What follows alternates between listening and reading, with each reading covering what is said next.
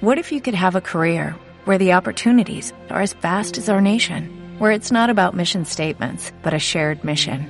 At U.S. Customs and Border Protection, we go beyond to protect more than borders from ship to shore, air to ground, cities to local communities. CBP agents and officers are keeping people safe. Join U.S. Customs and Border Protection and go beyond for something far greater than yourself. Learn more at cbp.gov/careers.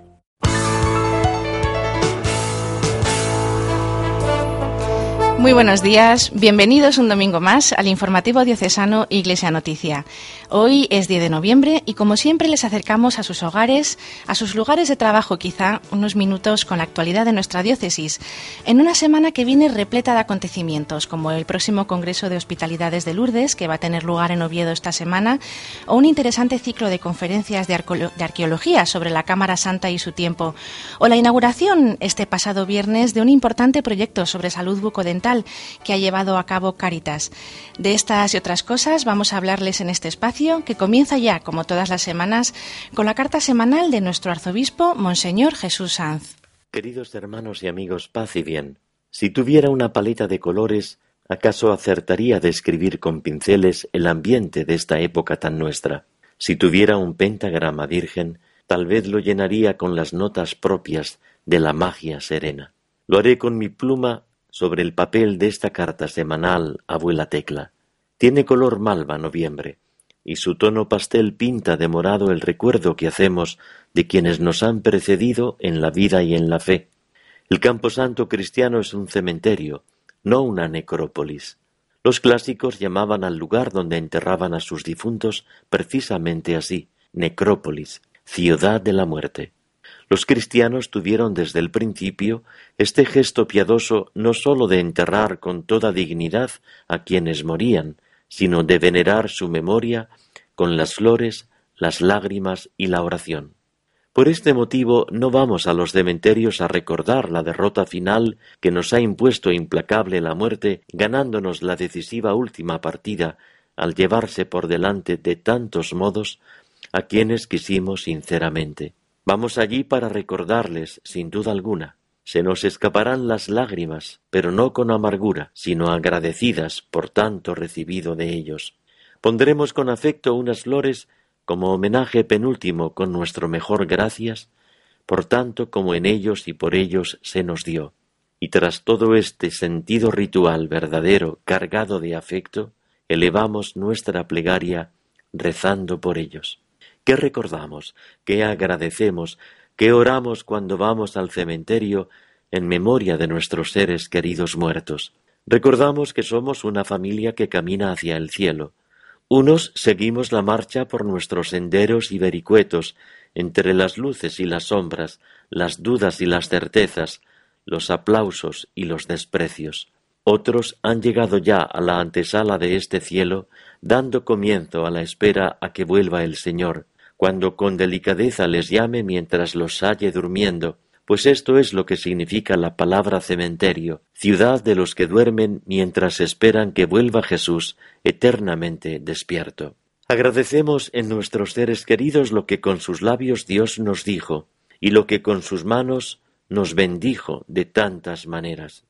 Ellos nos acompañaron en los caminos variopintos que pinta la existencia. Fueron pañuelo de nuestras lágrimas, sabios que nos dieron consejos, que supieron brindar con nuestras alegrías y quisieron para nosotros el bien más sincero.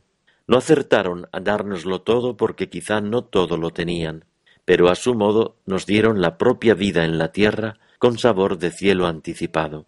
Por este motivo no únicamente queremos acercarnos con las flores de nuestro recuerdo y la sonrisa de nuestro agradecimiento, sino que también esta visita de noviembre a nuestros cementerios se conjuga en tiempo futuro, cuando ponemos sobre sus nombres y sus años compartidos nuestra plegaria rezando por ellos.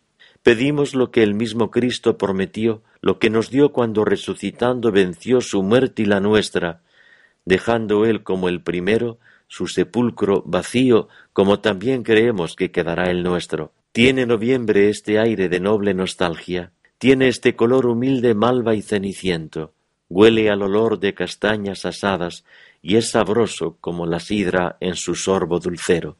Esto en Asturias lo llamamos amaguestu, en donde con la tradición de nuestros mayores y la ilusión de los más pequeños, seguimos viviendo con gozo sereno el sentido que tienen los días otoñales cuando llama a nuestra puerta este bendito y mágico tiempo.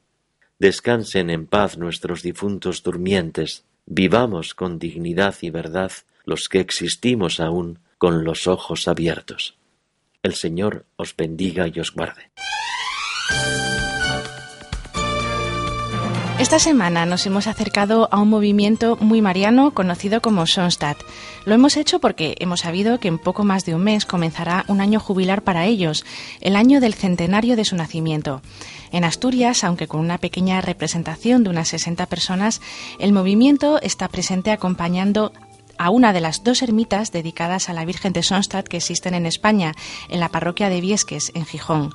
El 14 de octubre nacía en el pueblecito de Sonstadt, en Alemania, en 1914, el movimiento que hoy lleva su nombre y que se encuentra extendido por todo el mundo, de manos del padre Kentenich, su fundador. De Sonstadt son conocidos los santuarios, todos ellos iguales, imitando casi exactamente al original que se encuentra en Alemania.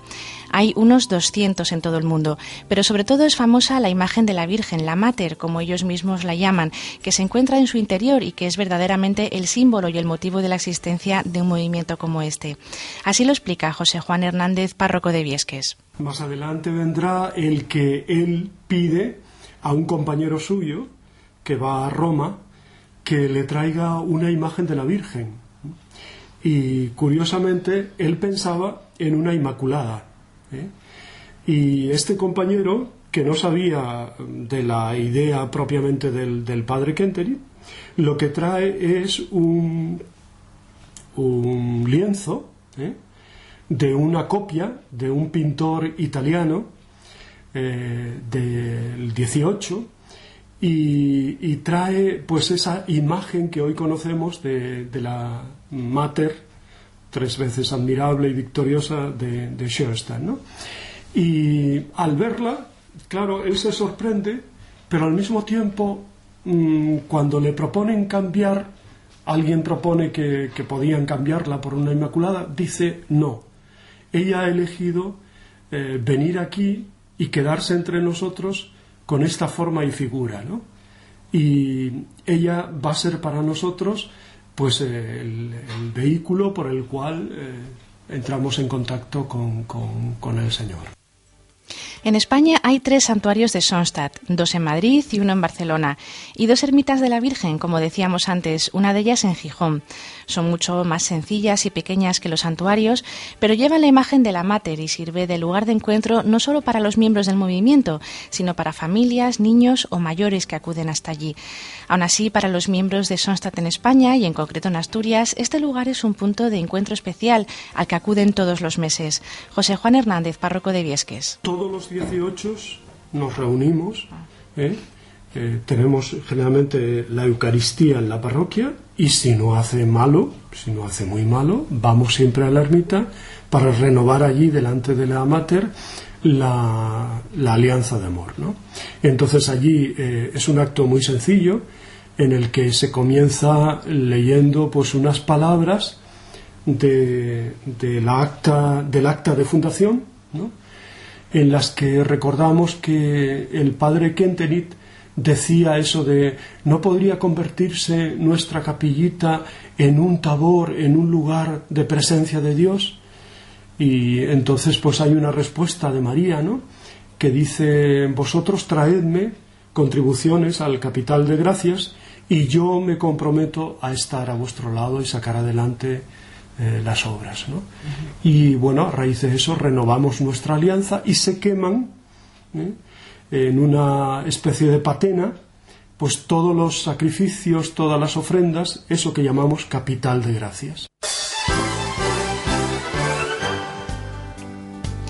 Esta semana ha dado comienzo en el Salón de Actos del Museo Arqueológico de Asturias el ciclo de conferencias La Cámara Santa y su tiempo, que está organizado por la Asociación de Profesionales Independientes de la Arqueología de Asturias.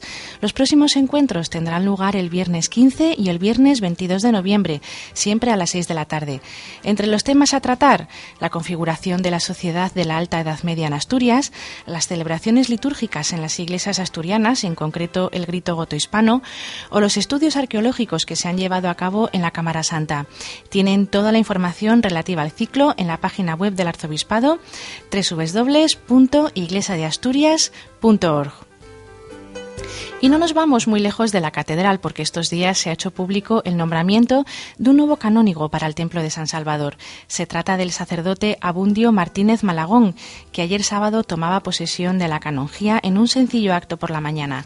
Se trata de un nombramiento efectuado por el arzobispo tras la consulta al cabildo y en su caso se ocupará de la parte de la música en la liturgia. Abundio Martínez es actualmente profesor del Instituto Superior de Estudios Teológicos de Oviedo y del Instituto de Ciencias Religiosas.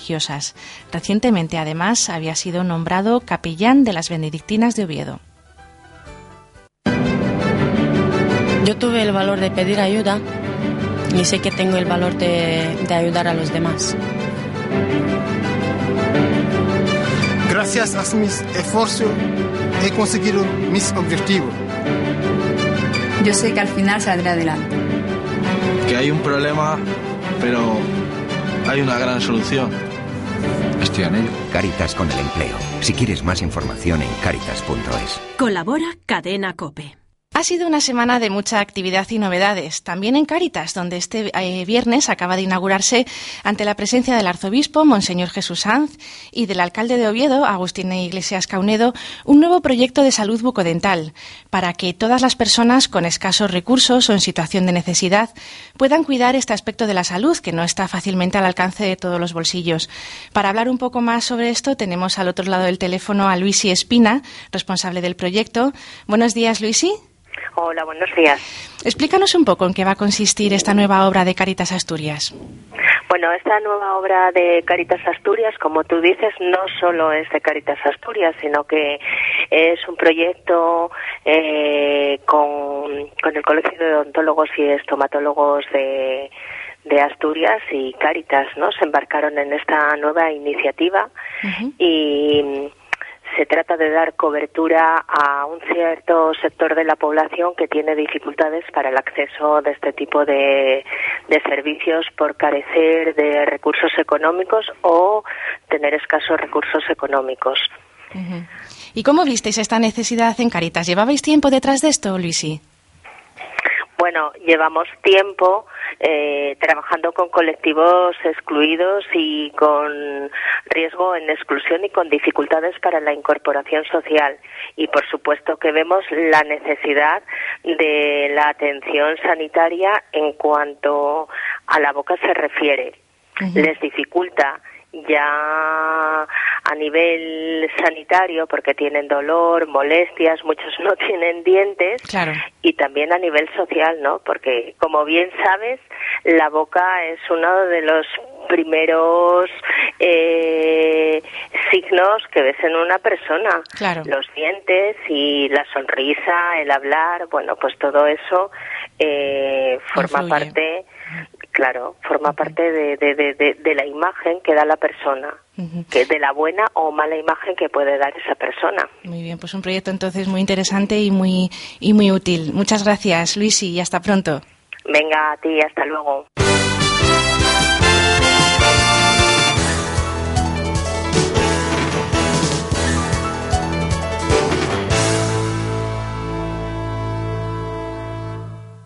Y finalizamos con la no menos importante noticia de la celebración del Congreso Nacional de Hospitalidades de Lourdes, que tendrá lugar en Oviedo esta semana del 14 al 17 de noviembre. Participarán casi 200 personas relacionadas con este santuario francés, entre los que destacan el padre Horacio Brito, rector del santuario. Se trata del Congreso número 42 de este tipo que tiene lugar en España y el primero que se celebra en Oviedo, en esta ocasión con el lema Lourdes, la felicidad de la conversión.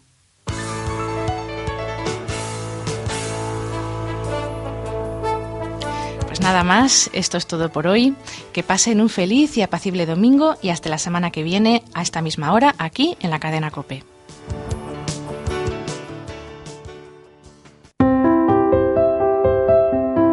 Cuando estás enfermo, no hay nada tan importante como recibir una llamada de alguien que te quiere. 902 40 0707. Manos Unidas. La salud, derecho de todos. Actúa. Manos Unidas. Gracias por colaborar. Con el apoyo de la cadena Cope.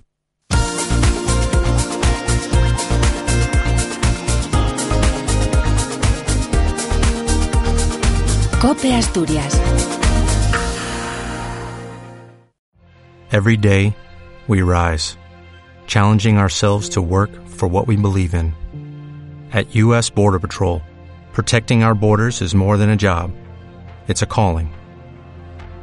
Agents answer the call, working together to keep our country and communities safe. If you are ready for a new mission, join U.S. Border Patrol and go beyond. Learn more at cbp.gov/careers.